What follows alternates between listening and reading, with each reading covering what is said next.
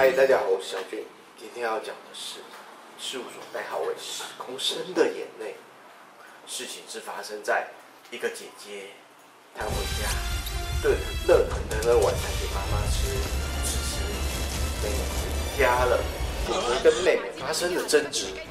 此时呢，妹妹的丈夫不知何故冲过来，把姐姐的头发抓了下来，在脸上打了 N 拳，然后再用脚下去，然后姐姐不知倒地，倒地之后呢，妹妹丈夫还继续的往下踢，最后当事人在母亲的掩护之下，赶快跑回了家里，他觉得非常的不公平，于是他就到警察局去报案了。也申请了报案三联单，不过呢，事情往往不是妖魔鬼怪所修的下的简单。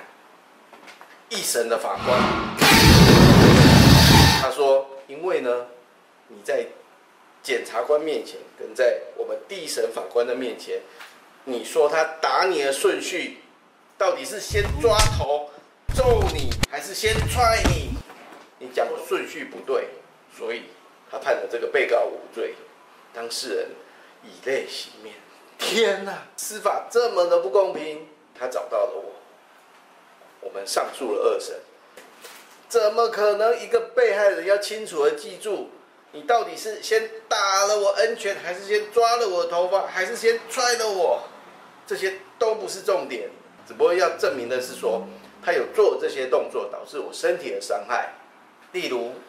二零一四年所发生的夜店杀警案，如果按照第一审法院法官判决的见解，这个被杀的远警呢，他必须要透过关落音告诉法官说，到底是谁捶了我几下，哦，在我脸上打了几下，甚至是我的身体踹了几脚，不然这是没有办法可以成立犯罪的哦。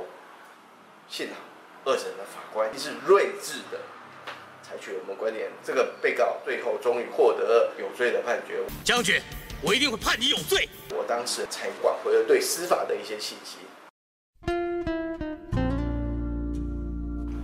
第一审判决结果出炉后，我的当事人觉得司法是非常的不公，被妹夫羞辱的感觉涌上心头，终日以泪洗面。打电话来事务所的时候是流着眼泪，看到助理的时候更是爆哭。其实，在第二审判决结果出炉前，他对第二审是觉得没有希望的，依旧是哭个不停。我一直密切关注着这一个案件，终于在司法院的网站上公告了第二审判决。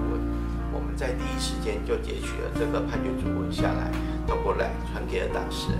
当事人非常的高兴，告诉我们谢谢律师，第一时间就告诉了他，让他免去了心焦的等待。也让他省去了两天的眼泪。以上就是本所代号为“十公升眼泪”的故事。我是小俊，谢谢大家的收看，我们下次再见喽。